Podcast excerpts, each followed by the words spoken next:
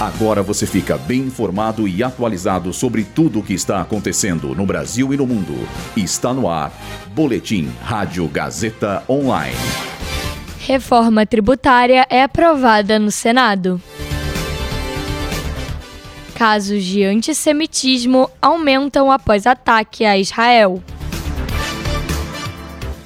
Vistos de viagem para a Europa são adiados para 2025. Eu sou Luísa Borgli e essa é a segunda edição do Boletim Rádio Gazeta Online. Por 20 votos a 6, a Comissão de Constituição e Justiça do Senado acaba de aprovar a PEC da reforma tributária. Os integrantes da CCJ ainda pressionam os destaques. A estimativa é que o texto seja levado ao plenário do Senado ainda nesta semana. Embora o governo ainda analise se a aprovação da versão atual será um número suficiente de votos.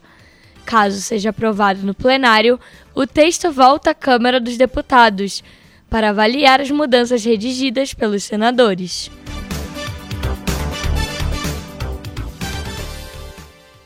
Autoridades internacionais assinaram um texto que alerta um aumento global do antissemitismo após o ataque terrorista realizado pelo Hamas contra o Estado de Israel. A declaração destaca não só o aumento expressivo de comentários e posts sobre antissemitistas na internet, mas também sobre violação a locais religiosos e o fechamento de escolas judaicas, com o objetivo de proteger os estudantes.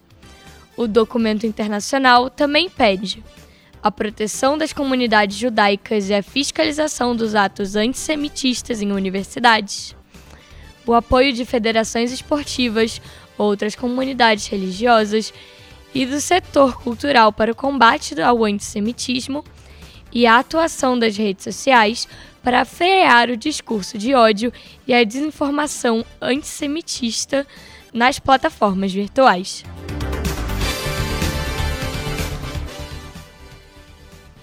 Segundo o Conselho da União Europeia, o visto de viagem para os países europeus do espaço de Schengen foi adiado para maio de 2025. Além disso, a partir do ano que vem, cidadãos brasileiros não vão poder mais ingressar na comunidade europeia sem visto, que até então era concedido por um prazo de até 90 dias.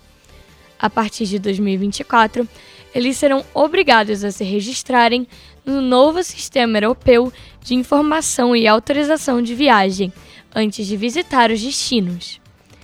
Para pedir a autorização, será preciso desembolsar 7 euros, que atualmente equivale a 35 reais.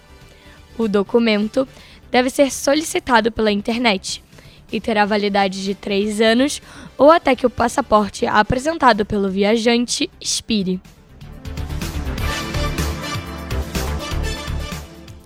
Esse boletim contou com um roteiro de Luísa Borgli e Heloísa Rocha, suporte técnico de Agnoel Santiago, supervisão técnica de Roberto Vilela, supervisão pedagógica de Rogério Furlan Direção da Faculdade Casper Libero, Marco Vale.